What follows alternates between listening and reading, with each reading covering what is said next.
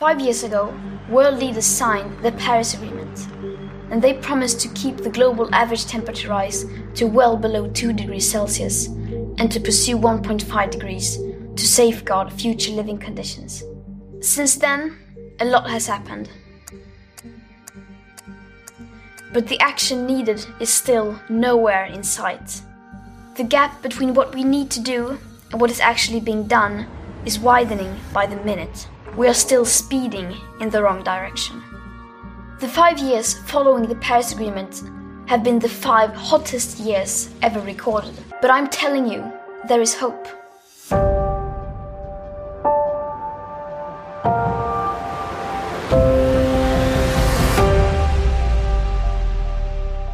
Herzlich willkommen zu einer neuen Podcast-Folge. Diesmal mit dem überaus komplexen, aber hochrelevanten Thema Umweltvölkerrecht. Und was fällt uns bei dem Thema als erstes ein? Genau das Pariser Klimaabkommen. Ich bin mir sicher, dass jede Person, die hier gerade zuhört, das grobe Ziel des Abkommens kennt. Aber es ist auch für viele ein sehr abstrakter Begriff und ähm, eine Metapher, die für so einiges in der Debatte um den Klimaschutz steht. Mir fallen da Schlagworte wie Selbstverpflichtung, Vertrag, gemeinsame Ziele, aber auch Verantwortungsverschiebung und das Ringen um tatsächliches gemeinsames Handeln ein. Wir wollen uns heute nicht nur mit dem Pariser Klimaabkommen beschäftigen, sondern der Idee dahinter, wie es zu einem solchen Abkommen kam und was das eigentlich überhaupt bedeutet und wer hier zu was überhaupt verpflichtet ist. Ähm, unter anderem über diese Frage wollen wir hier heute sprechen mit einer hochrangigen Expertin aus diesem Gebiet, Julia Dehm. Herzlich willkommen, Julia. Um, ähm, guten Tag, danke, dass um, ihr mit mir redet. Ähm, bevor wir jetzt allerdings in die Tiefen des Umweltvölkerrechts und der Verhandlungen für besseren Klimaschutz eintreten, kurz etwas zu meinem Interviewpartner, der heute mit an Bord ist. Unser Team hat sich nämlich wieder einmal erweitert. Äh, Gerion ist mit dabei und wird mit mir heute dieses Interview führen. Hallo Gerion. Hallo Josephine. Ja, schön, dass du dabei bist. Und kurz zum Hintergrund auch, ähm, also Gerion ist vor kurzem zu, zu uns gestoßen, macht viel Recherche für uns und Hintergrundarbeit. Und da er selbst schon Radio- und Podcast-Erfahrungen hat, wollten wir seine Stimme und seine Leidenschaft fürs Interviewen auch hier gern mal zum Einsatz bringen. Und deshalb freue ich mich sehr, dass wir das heute gemeinsam machen und Julia hier interviewen dürfen. Und wir haben noch eine Besonderheit für euch, hört heute gar nicht auf. Ähm, diesmal werden wir das Interview in Englisch führen, weil Julia von der anderen Seite des Planetens zu uns geschaltet ist. Somit werden wir heute passend zum Thema noch ein bisschen internationaler. So now we switch to English and warmly welcome again, Julia. Julia Dehm is a senior researcher and lecturer at the La Trobe Law School, Australia, and her research addresses international and domestic climate change and environmental law, natural resource governance, and questions of human rights, economic inequality, and social justice. So, today we will be dealing with public international law, or Völkerrecht in German. This is a topic which mm, many of our listeners might not be very familiar with. Um, public international law is that kind of law which applies between states, for example, and which constitutes international organizations. Julia, why did you choose the path of international rather than domestic law in your academic career?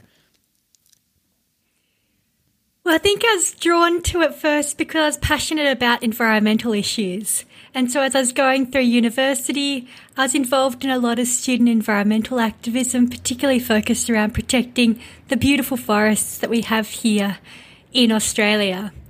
But then, you know, around 2006, 2007, we started realizing that, you know, all these local environmental issues that we cared about were going to be impacted by climate change, this massive global problem. And that, you know, all the things that we did locally wouldn't really matter unless we could also address this huge global problem. And so that's why I started becoming really interested in these international agreements. And that was sort of in the time leading up to the Copenhagen Climate Summit that we'll be talking about later on, um, where there was a real focus on what's happening in this international space with climate.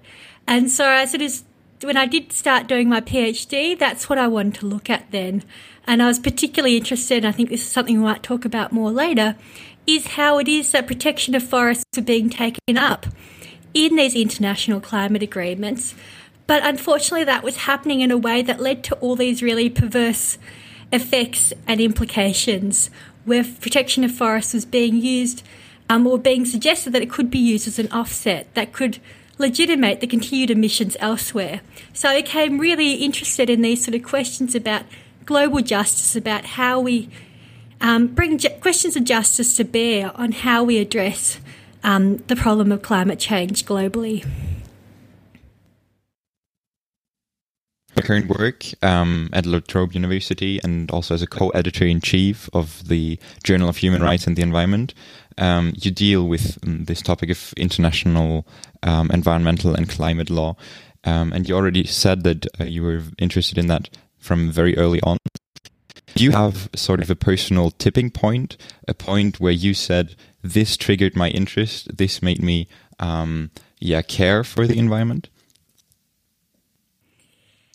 I think in some ways it's just a gradual thing going forward. I remember in grade six we had to write a story for school, and the story I wrote was about this family of squirrels who got kicked out of their home because the bulldozers came in to chop down all the trees, and the last page was this scene of, you know, this destruction that their whole home and the forest that they'd lived in had been destroyed. So clearly there was a sense that I was already really aware about these sort of environmental issues from quite young. But then, like I said, after I'd finished my law degree and then was involved in activism, and then when it was that I started my PhD, that I really went, this is the direction I'm going to go in, um, looking at this sort of international climate regime. I was fortunate to have the opportunity to do a postdoctoral fellowship in the United States at the Rappaport Center for Human Rights and Justice at the University of Texas in Austin. And that was a project looking at human rights and economic inequality. And as well as there that I really started to bring much more of a human rights analysis to the work that I was doing and where I also started my work on the Journal of the um, of Human Rights and the Environment with my brilliant co-editor in chief Anna Grear. Um, and so, you know, it sort of gradually added on various things and then Initially, my focus was quite narrow on this sort of reducing emissions from deforestation and forest degradation um, scheme under the Climate Convention, but I sort of increasingly realised that if, in order to make sense of that, I had to think about the climate regime much more broadly. And then, in order to make sense of the climate regime, I was like, okay, I have to think about international environment law more generally. And then, in order to understand international environment law, I'm realising more and more you had to think about the history of international law, the politics of international law. So it sort of became all these more layers of how to situate the research and the things I was interested in in that broader context to really understand some of those dynamics about what was going on. Yeah, and a lot of your work criticizes a lack of distribution in global justice. Um, would you consider yourself as a critical scholar? And if so, what does this mean to you? That's correct. Um, I think I would consider myself a, um, a critical scholar in that I was really concerned at looking about what are the effects of the regimes we have in place, and particularly, like you said, what are the distributive effects of the regimes that we have in place. And the concern that I always have when approaching um, the climate regime or the regimes that I've looked at is how is this further reperpetuating the already existing inequalities. And in the climate context, that's so stark because climate change is already increasing so many global inequalities. We know that those who are most responsible for causing the problem of climate change are also not those who will suffer most from the effects of it. There's already a gap here. And then the per- perverse reality is that the legal regimes that we have in place are actually furthering um, my concern is that they're furthering those inequalities and furthering those marginalisations even more so when they should be putting mechanisms in place to address that justice and that injustice that climate change is already causing. Um, and so in my scholarship, I've been really fortunate to be um, drawn on the insights for a lot of critical scholars and their the work on the history of international law in particular has been really influential. I've also been really influenced by what's called third world approaches to international law, which is sort of a movement um, of international law scholars that are concerned about thinking about how does international law impact on the peoples of the global south and how even though we've now had sort of formal decolonisation, how is it that the structures, the doctrines, the principles of international law continue to sort of create neo-colonial dynamics and neo-colonial relationships that continue to marginalise the global south? So I've been fortunate to be able to draw on that, as well as sort of critical approaches to political economy, science and technology studies. In my work, I've been tried to be quite interdisciplinary and also draw on human geography um, and various other um, strands of thought to sort of get a really broad picture of what's going on. That sounds very interesting to me, and I think there's a lot of things we can talk about later in this discussion. Um, but first, let's start with the basics. So, in this episode, we will primarily deal with climate in public international law.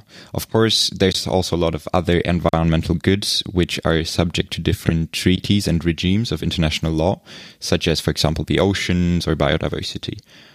So, those topics leave a lot of potential for future episodes for our podcast. And in case you should be uh, interested in, in one of those, feel free to suggest uh, topics to us. Uh, you can contact us via Instagram or Twitter at uh, scientists or S4F uh, underscore podcast or via email and through our website s4f-podcast.de. So today we focus on climate protection. Uh, Julia, could you uh, give us an introduction to the main instruments of international uh, climate protection?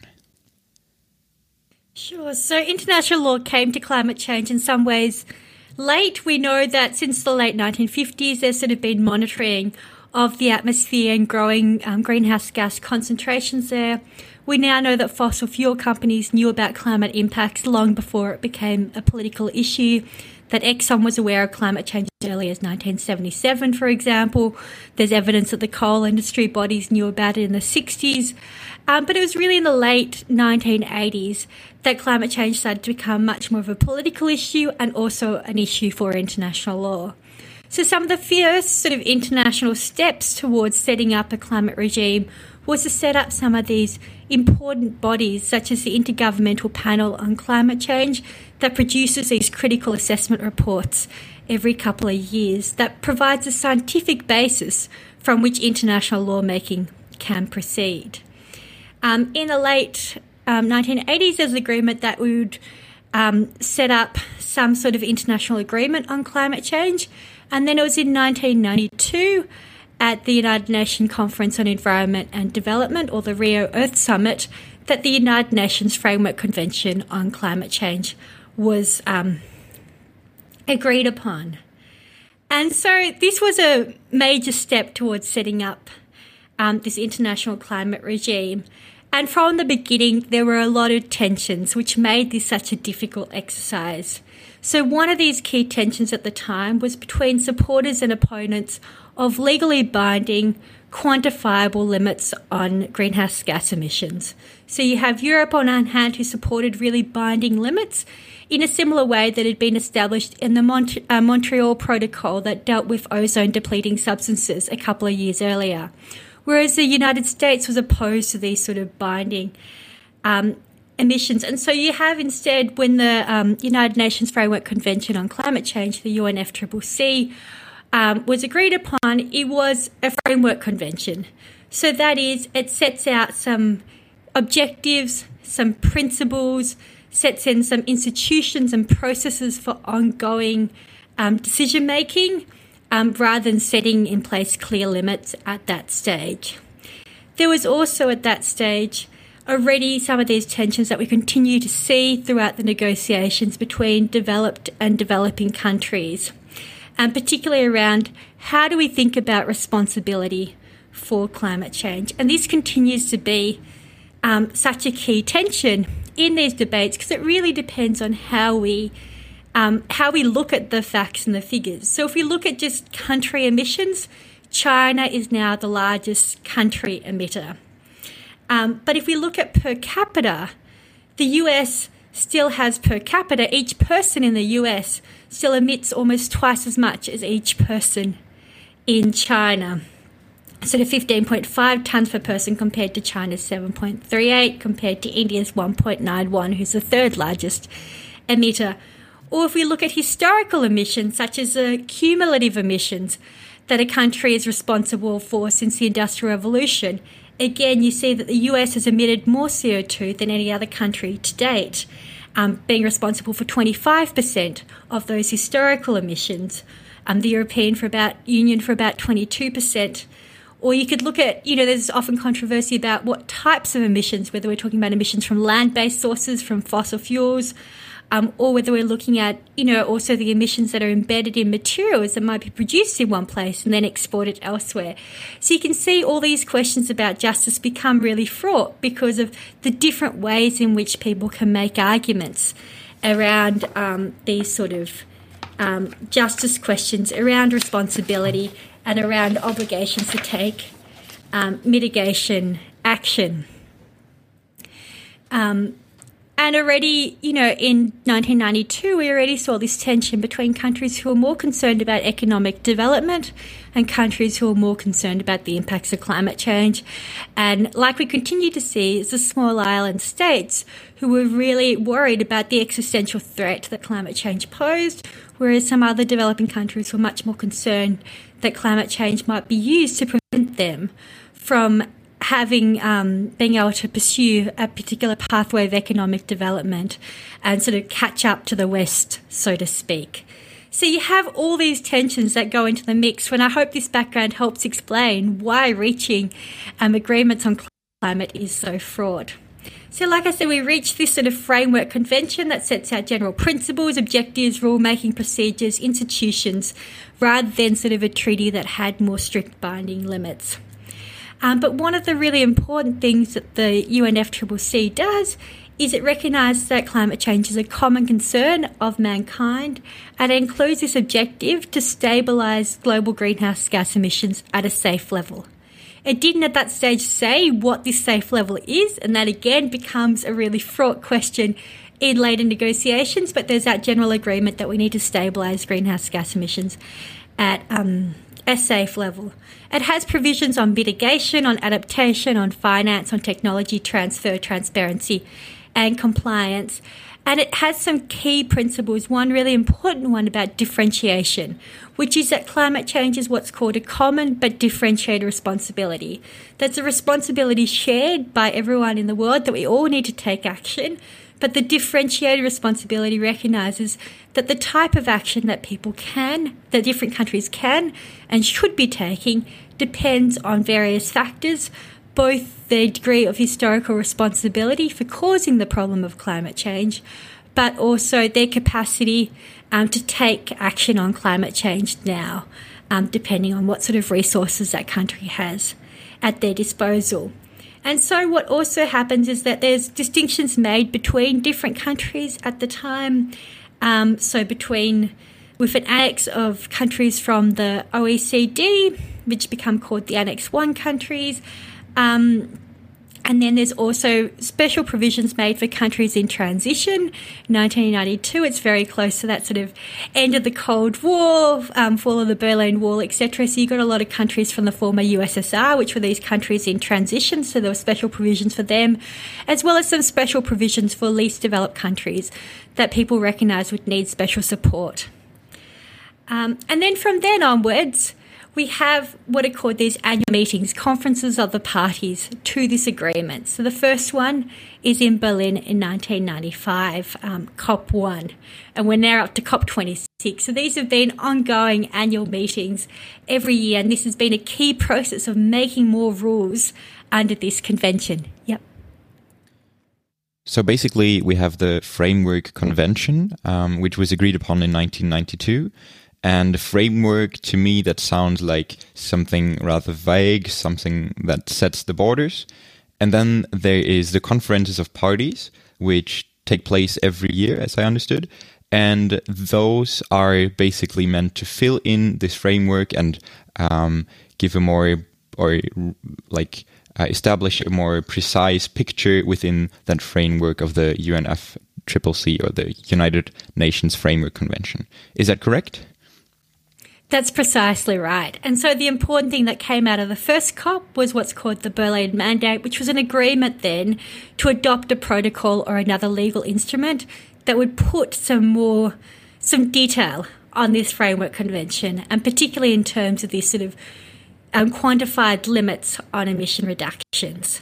And so the agreement was that they'd negotiate that, and then again, that's where we see in 1997 the agreement on the Kyoto Protocol.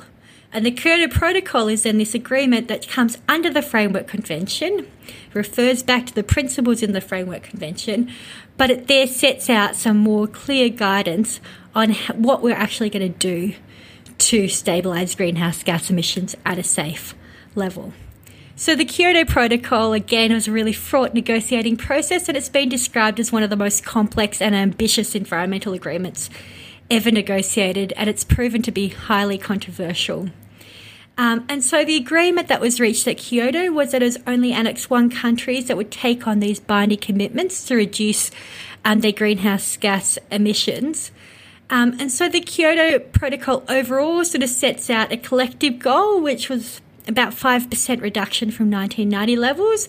And then there's an annex which lists the different commitments of different countries took on to reduce their own emissions under that agreement. And like I said, it was only those countries in Annex 1, so the developed country parties who took on these binding agreements under Kyoto. So, for example, Germany agreed to an 8% reduction um, but this was shared amongst EU countries, so they sort of had a bit more flexibility within themselves about how they were going to divide up um, those commitments.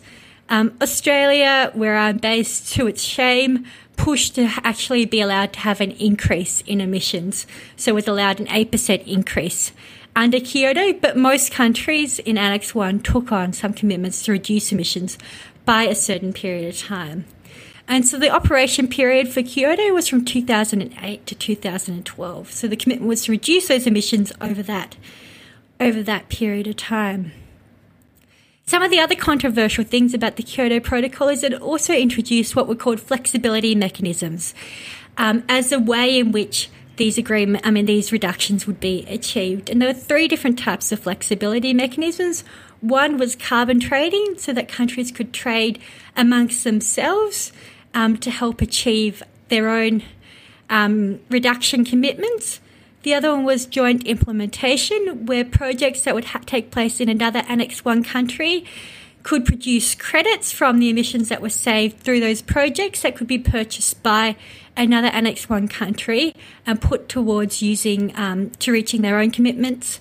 Um, and then finally, the Clean Development Mechanism, which was about projects that were located in the Global South um, that was supposed to reduce emissions and contribute towards sustainable development in the locations where they were. Um, that those emissions that were reduced or saved through those projects again could be purchased by countries um, in the global north um, and used towards their own compliance obligations. But throughout, um, some of the concerns that myself, that other scholars working in this area have had, has been about whether these um, reductions from these projects actually represent genuine reductions of CO2 in a way that actually contributes towards sustainability. And there have been key concerns, particularly around additionality. So, are these reductions additional to what would have otherwise have happened?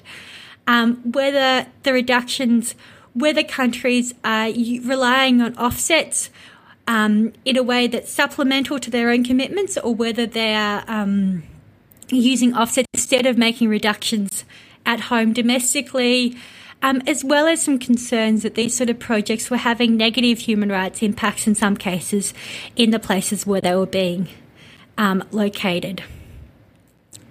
So that hopefully that gives you a little bit of a sense about some of the um, the provisions of the Kyoto Protocol, which was the next major agreement um, under the UNFCCC. Thank you very much. Um, yeah, as Josephine already said in the beginning, um, the probably most famous um, achievement in global uh, climate change mitigation is the Paris Agreement.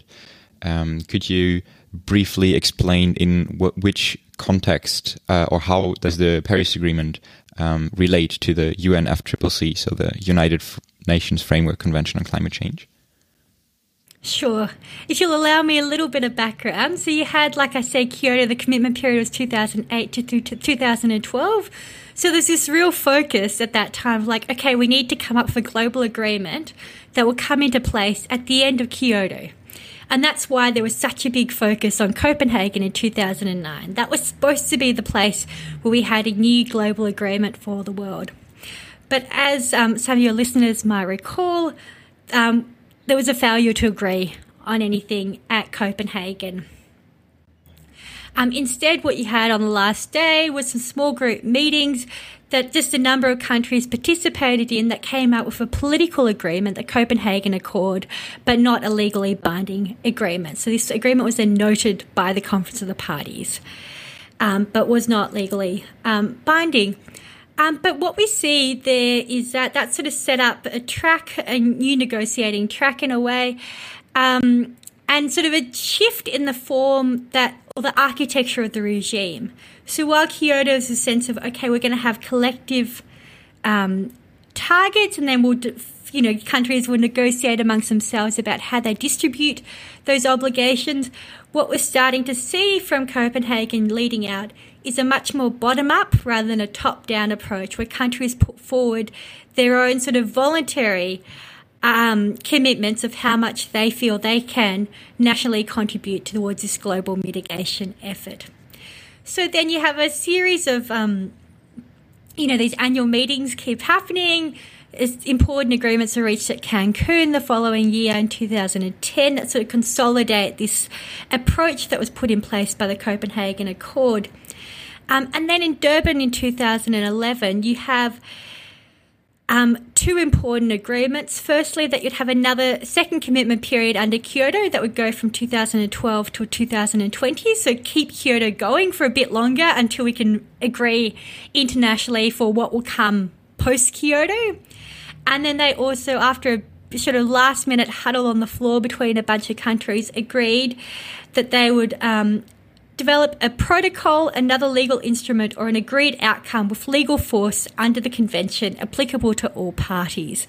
And you can see again this careful wording that's been such a characteristic of climate politics. No one can say whether it be a treaty, whether it be agreement, or what it would be. So there's all this careful play with language about how it'd be described. But that sort of sets up then the negotiating path towards um, Paris. And then the Paris Agreement in um, Paris Summit in 2015 was widely called landmark historic, this monumental triumph, and it was such a feat of diplomacy to get everyone together and to agree on a universal climate agreement that was applicable to all parties.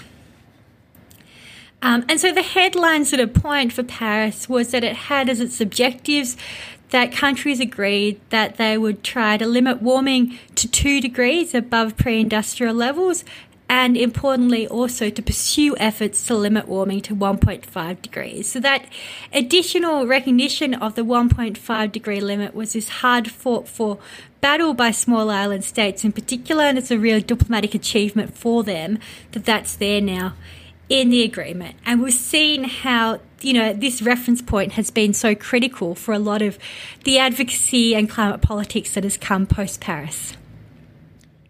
So you already mentioned Article 2 of the Paris Agreement, which contains the goal of holding the increase in the global average temperature to well below 2 degrees Celsius above pre-industrial levels and pursuing efforts to limit the temperature increase to 1.5 degrees Celsius above pre-industrial levels, which is probably the most famous part of the Paris Agreement.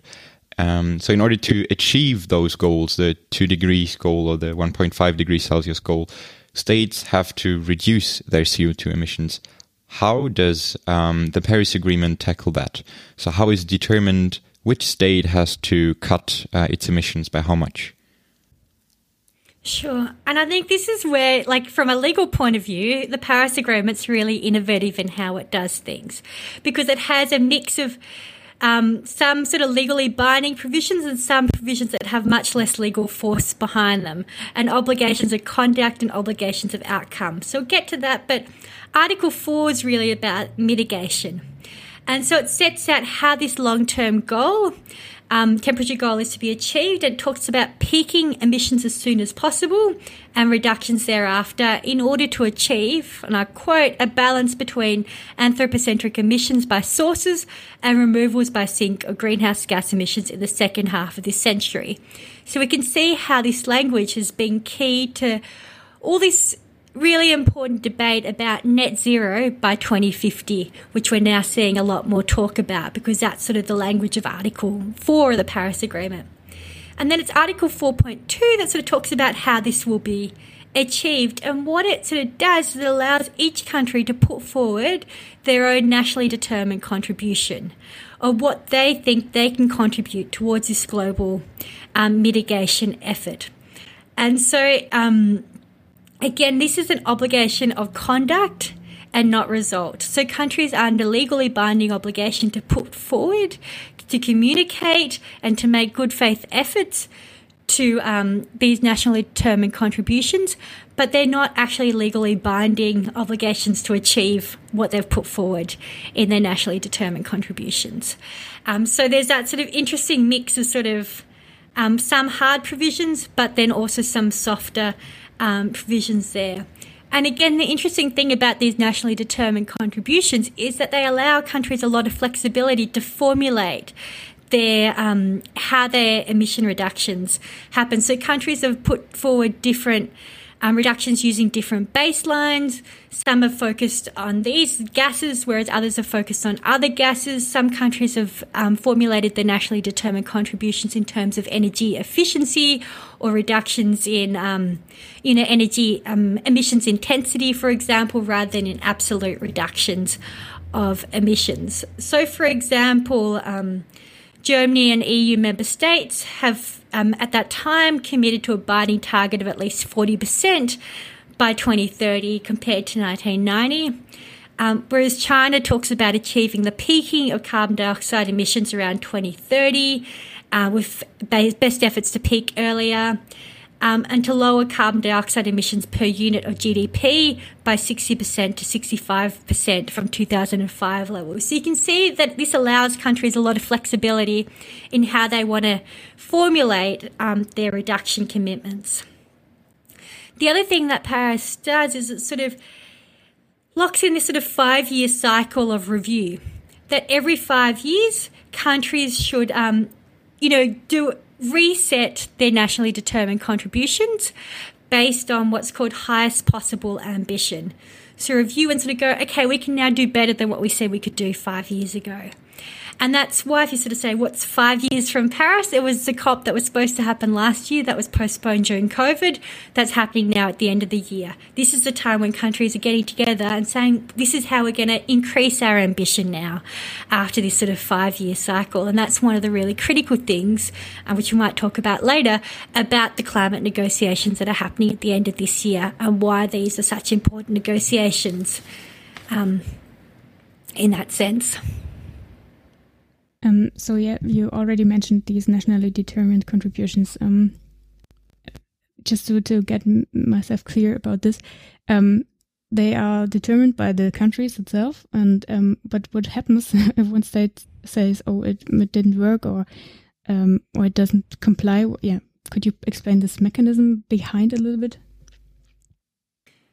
Yeah, so the logic of the Paris Agreement is that rather than having um, sort of harsh compliance mechanisms, it's more about how do we incentivize action. So the idea of Paris is that um, was trying to create an architecture that would encourage countries to sort of, you know, outcompete with one another to reach the highest ambition, and sort of saying how can we set up an architecture that might allow that to happen. Um, but you know, from one of the key concerns that's been realised that if you add up all these different nationally determined contributions that were put forward, it doesn't actually add up to achieving that objective, that critical objective to limit warming to well below two degrees, let alone 1.5 degrees. Um, most of the analysis sort of said you're looking more at 2.7 degrees of warming, which is why there was such a focus on this sort of you know, the stock take and that five year mechanism of increasing ambition over time. But as we know, time is probably one of the things that we don't really have in the context of climate change, that we do really need these reductions to happen urgently, you know, so quickly. And so that is one of the key concerns that I've had with this sort of how this mechanism has operated. One of the other key concerns that I've had about this sort of more bottom up process is that, you know, you don't have then a mechanism also for saying, look, is each country doing their first fair share of taking on the mitigation burden. However, you want to work out what is a fair share. Should it be based on what's a country's capacity to take action? What's a country's historical responsibility or current responsibility for contributing to climate change? There's different ways in which you could work that out. But most of the analysis that sort of looked at that has sort of said, look, most of the developed countries currently aren't doing their fair share under these nationally determined contributions that have been put forward.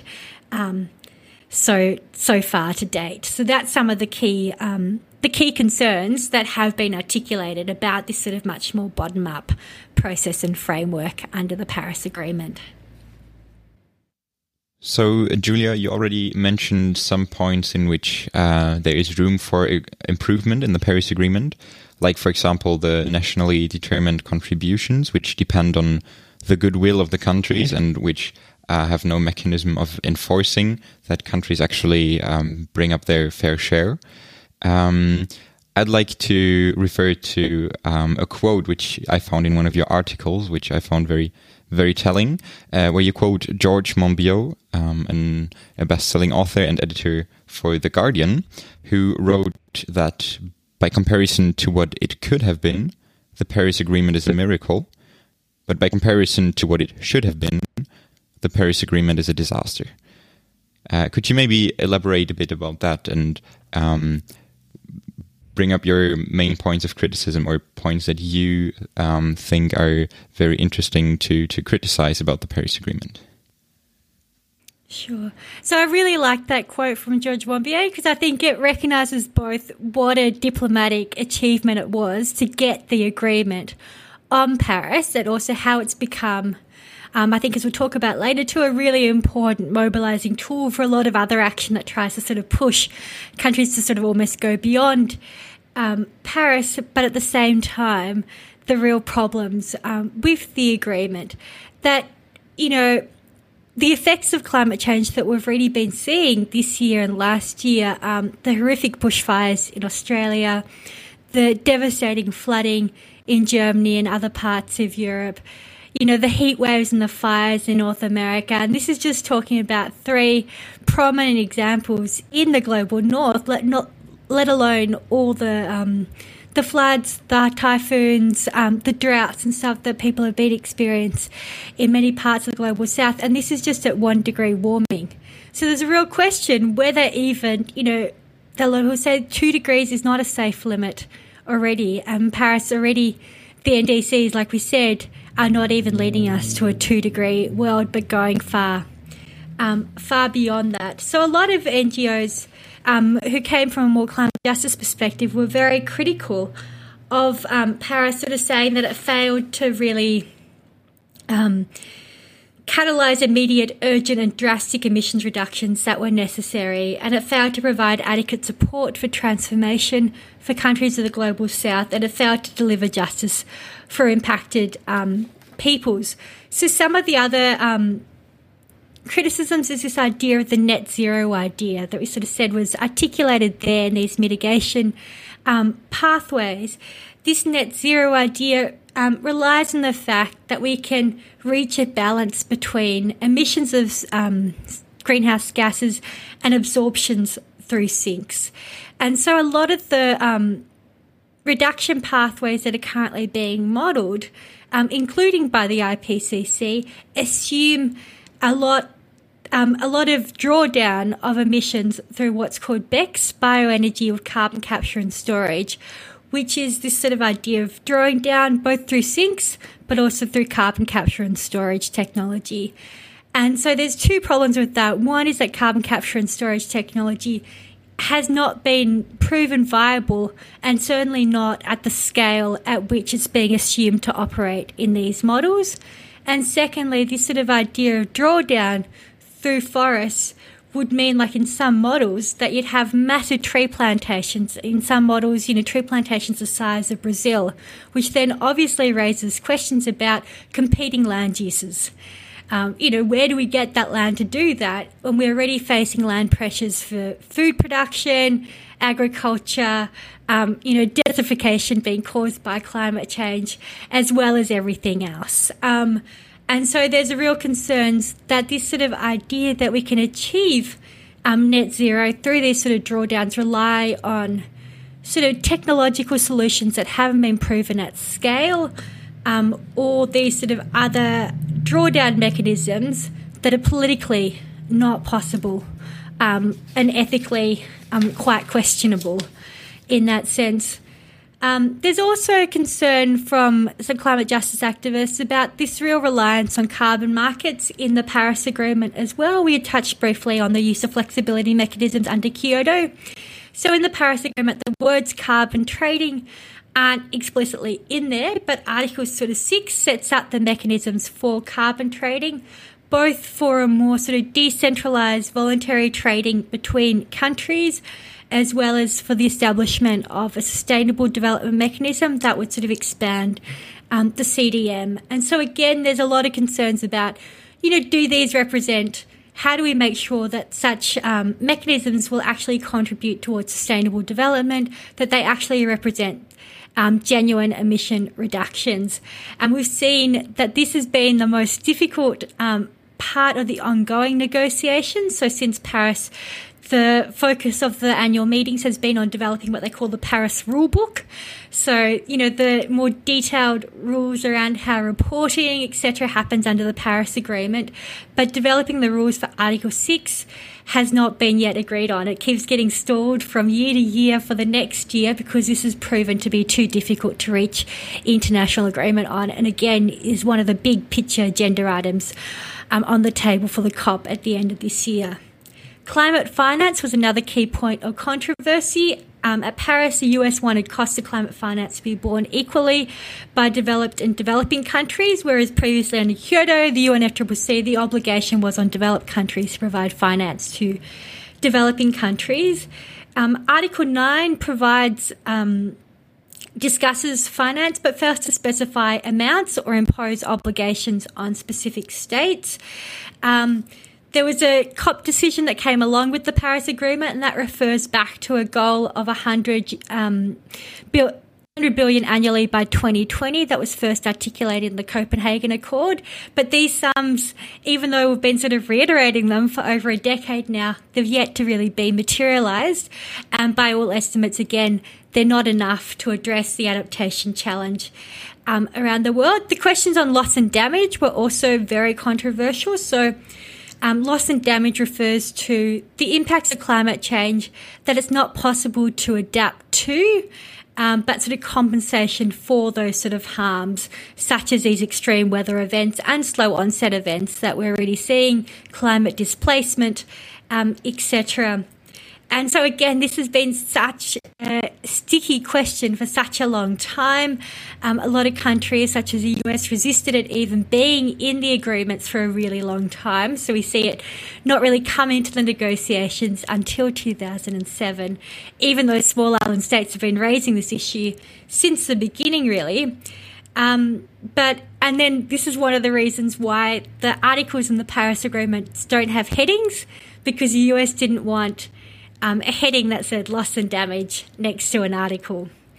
But, um, and again, in the COP decision that accompanies, so we do then have an article on loss and damage in Paris, but the COP decision that accompanies the Paris Agreement says that parties agree that Article 8 of the agreement does not involve or provide any basis for liability or compensation. Um, a lot of legal analysis said, look, there probably still are mechanisms we can't foreclose other avenues under international law for um, compensation. But again, this was something that was heavily criticised by a lot of climate justice um, organisations who said we do need to have compensation um, from those who've caused the harm to those who are currently experiencing it. Um, there was also a lot of celebration that we have for the first time the use of human rights language in um, an envir- international environmental agreement. But I think it's important to note too that whilst the provisions on human rights were initially in sort of square negotiating in square brackets in the negotiating text in the actual body of the agreement, it got moved to the preamble. So even though it's great that we have that inclusion, it's in a much less powerful and operative part of the agreement. And finally, I think it's important to really focus on the fact that Paris doesn't explicitly say anything about fossil fuel extraction um, or use, which we know is really the thing that's driving um, the climate crisis. So we know from the, you know, the United Nations Environment Programme has put out a production gap report in 2019, another report in 2020, that's finding that countries plan to produce more than double the amount of fossil fuels in 2030 that would be consistent with a 1.5 degree temperature limit. And we know that in order for a 1.5 degree pathway, the International Energy Association, which is a very conservative body, in May came out with this pathway. And that said that in order to achieve this, we need to be phasing out all coal fired power stations by 2030 in developed countries, by 2040 in developing countries, and that there can be no investments in coal, gas, or oil supply. But the Paris Agreement doesn't really say anything about fossil fuels. Um, globally, we know again too that there's about $500 billion annually in fossil fuel subsidies. And again, these are some of these urgent things that really need to be um, done.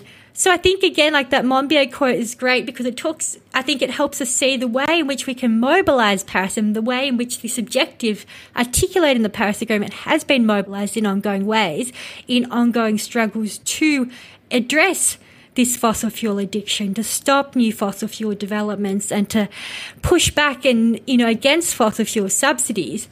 But the actual agreement doesn't directly say anything about um, fossil fuels in a direct way. Uh, yeah, um, a lot of points you addressed now. Um, one step back uh, again to this um, loss and damage um, thing you, you told. Um, what came to my mind was um, the focus also on global, global south and uh, voices who are damaged. Um, yeah, wh what is their role? I didn't get it. Um, are they involved in terms of um, yeah actors that can raise their voice or not? Um, yeah, or are they marginalized as every time? Um, yeah, how is the power embedded in this climate agreement? This you already addressed a bit, but maybe you can add something there. Yeah, so in the negotiating forum, obviously each country, you know, these decisions are reached generally by consensus. So each country has, you know, formally equal ability to block or agree, but we know again too that some countries are much more powerful than others in terms of the pressure they can put to bear on countries, in terms of what it means for them to block an agreement compared to others. We also know that some countries have massive delegations of staff that will go to these negotiations, whereas in some oh, the poorer countries will have only a very small team who are incredibly stretched, particularly as we see negotiations going, you know, all night, getting extended for longer periods of time, that just that physically you're not able to be in as many places we're seeing more and more too at these negotiations. The sort of use of small huddles where you know a number of countries huddle together on the floor to reach a last minute agreement. And then again there's a question of who's included who's excluded from those sort of processes. When the copenhagen accord was agreed upon it was small room informal negotiations of only a small handful of countries um, the US and some of the um, the BRICS countries, China, South Africa, etc., but a lot of countries being excluded from that space also. Um, this year, with the negotiations coming up, I think these concerns about access and participation are really amplified also due to COVID. So you've got groups already raising concerns that even though the UK, which is hosting the conference, has committed to trying to support delegates coming to the conference to get vaccinated before coming, just COVID obviously creates so many more barriers for delegation teams from the global south to even get to these negotiations. If you need to go to another country to go to the embassy to apply for your visa, maybe that's not possible anymore. Um, a lot of countries from the global south have been red listed, which means that people have to quarantine for two weeks when they get to England. These are all additional costs, time delays, etc. So we can see how this context of COVID is amplifying some of those already really pertinent and existing inequalities.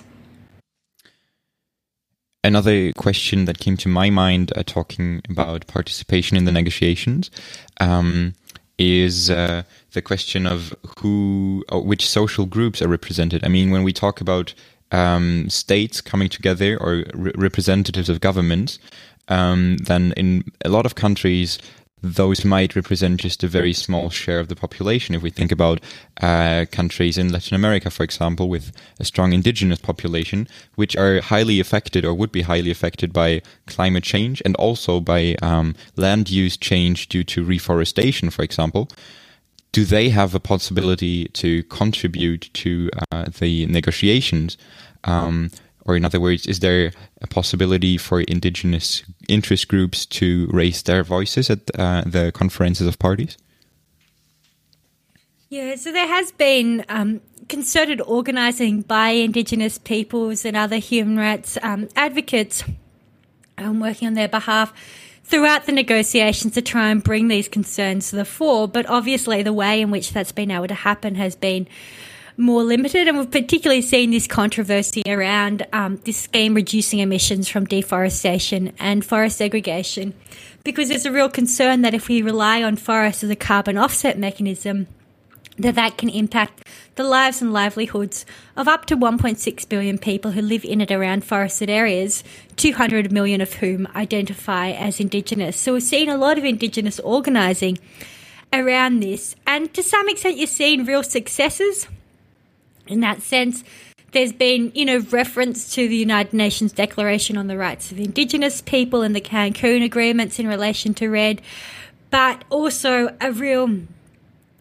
um, frustration at sort of being able to really not being able to steer the um, the course and the negotiations in a more substantive sort of sense to get those to get some sort of minor provisions in um, but I think there have been real limitations to how much has been able to, how much those voices have been able to be heard. Um, and I think one thing that's really important to recognize when we're talking, like these conferences are huge, like, you know, 20 to 30,000 um, delegates, the amount of power that industry groups, fossil fuel lobbies have had in these sort of spaces um, that a lot of NGOs are talking about this corporate capture. So it's not just that, you know, a lot of Indigenous groups, um, climate justice groups haven't had, you know, that sort of access to country delegations to the international negotiations, but also the oversized influence that these corporate lobby groups have had at being able to um, influence country delegations and the global negotiations more generally. I think that's something that is um, more and more attention is being paid to. Yeah, and then I have the question: Is it possible to, um, yeah, to say this path is not legal and or this is a legal path? Or do people can can raise and say no that uh, this is not enough and um, uh, is this agreement uh, binding? Yes, I think this is sort of one of the really exciting things that was seen in the post, in the wake of Paris, is this rise of climate litigation that's happening at both international courts and forums, um, as well as in domestic courts um, in lots of different countries. Obviously, there's climate litigation that happened long before that, but I think it's really taken up um, and exploded now in the wake of Paris. And basically, in this sort of litigation, you have litigants taking corporations um, and governments to court, sort of saying, look, what you're doing isn't enough.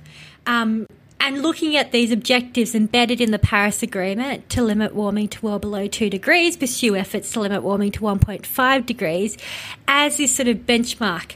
And courts are then saying, in some cases to governments, um, in the Netherlands most famously, no, what you're doing isn't enough. You need to be doing more. And so we're seeing this action, you know, not you know, so much under Paris, but Paris sort of being a mobilizing tool that's being relied upon in this litigation um, to keep pushing countries to increase their ambition. Um, just um, the other month, we saw again another landmark case in the Netherlands where Dutch Royal Shell Company um, was taken to court by a number of NGOs, and the court agreed and imposed that there was that Shell had a duty of care um, in terms of its contribution to climate change and made an order that Shell had to reduce their net emissions by 45% by 2030 on 2019 levels. So these are massive victories that we're seeing on the same day in Australia. We had a court ruling that the minister, when making a decision about whether to approve an expansion of a coal mine, owed a duty of care to young Australians to think about the climate impacts of this decision to expand a coal mine. So again, we're seeing these arguments that refer to Paris being made in a lot of domestic courts. We're seeing a number of cases um, in the European um, Court of Human Rights as well. We're seeing cases at the UN Human Rights Committees bringing these sort of climate change arguments um, to sort of push I guess, to say that no, some approaches are not legal and are not compliant with this pathway to achieve the temperature targets that Paris sets out.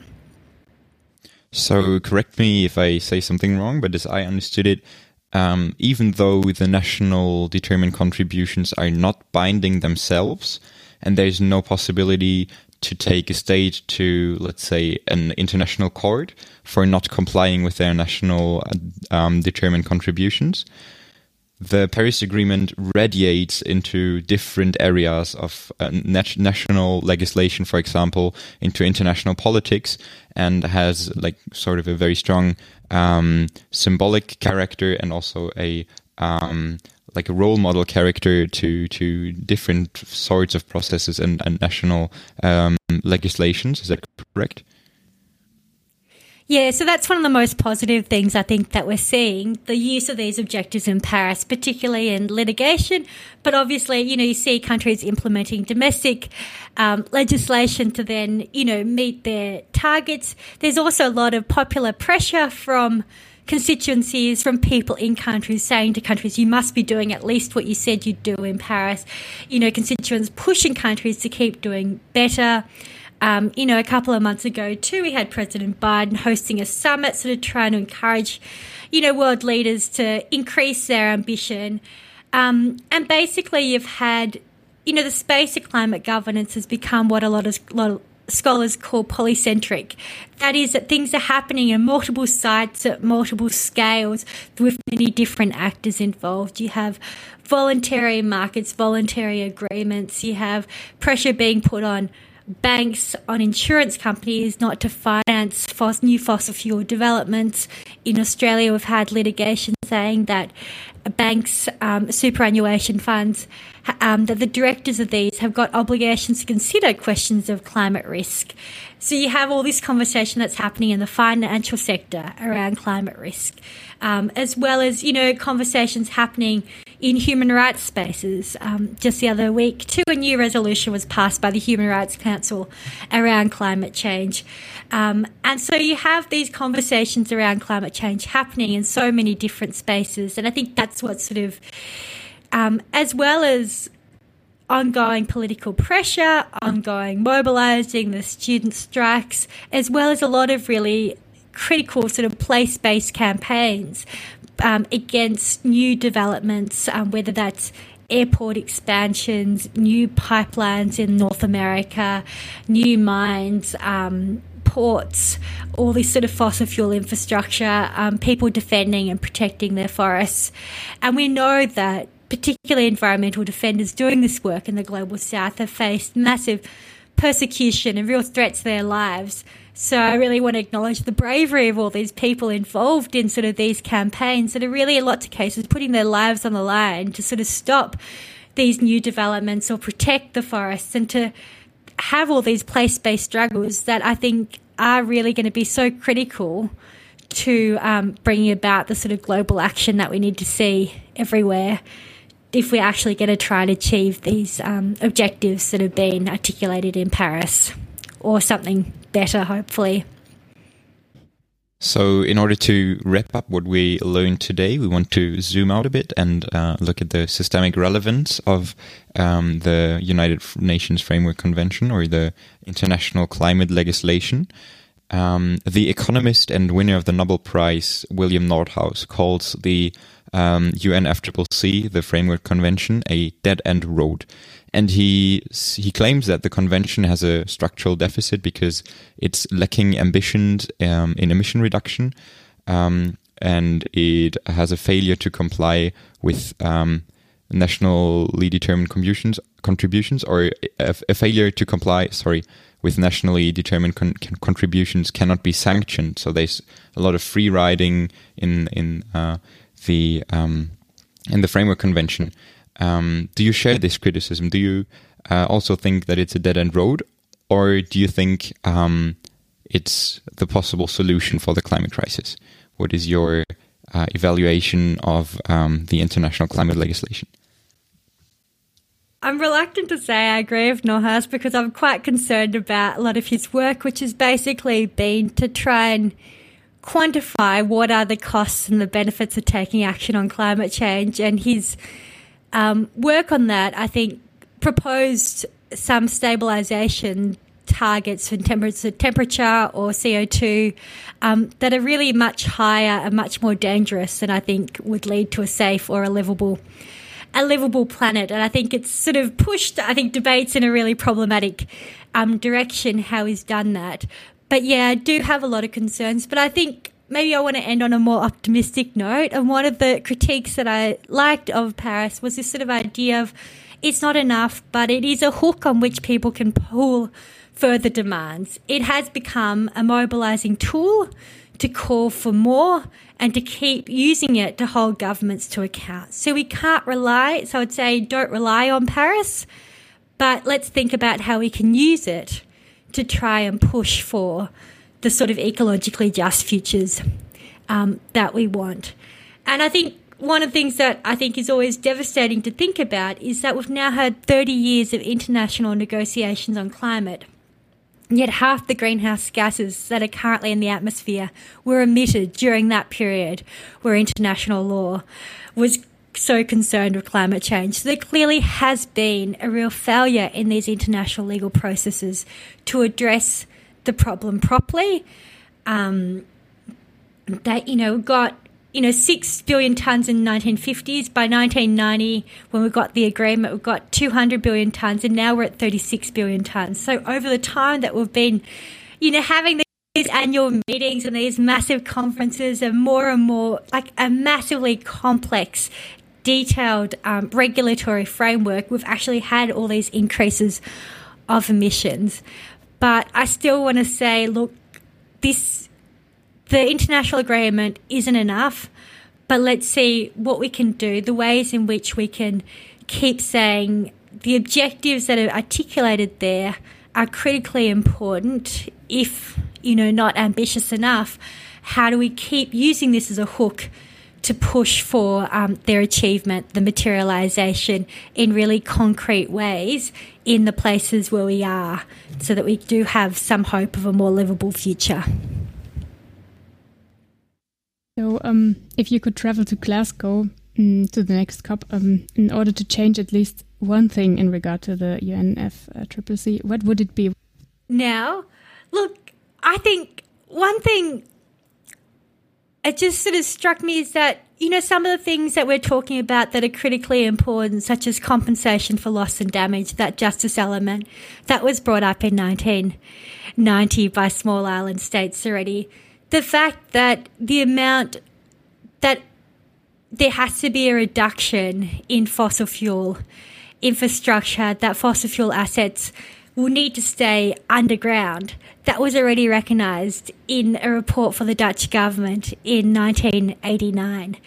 But instead, we took this sort of pathway in the negotiations that focused more on these sort of, like we said, these technical accounting, trading mechanisms. And I keep going, what would have happened if we would have said back in 1990, let's agree on a worldwide treaty to limit the use of fossil fuels?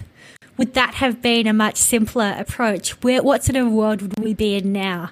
And so these are some of the demands that we're talking that are coming up now that scholars and small island states are calling for. That we have this sort of global agreement to um, put a ban on the extraction of fossil fuels. And so I think if there's one thing that we could do, that sort of that would be the sort of international mechanism that I think would be worth thinking about and worth pursuing because I think it's a much more direct and much more concrete and really forces us to think about what sort of alternative energy system and alternative societies do we want to um, create. Thank you very much. I think with that uh, proposal to the policymakers who are going to meet uh, at the end of this year in Glasgow, uh, we can finish today's session. So we learned a lot about how international efforts uh, of climate change mitigation are coordinated and uh, how and why it is so difficult to do so. Um, also, we got to know more about the UNFCCC, the United Nations Framework Convention on Climate Change, and how it evolves in the annual so called conferences of parties. Um, and also, we talked about challenges to reach a fair distribution of the cost of emission re- reduction and the future perspective of public international law on climate.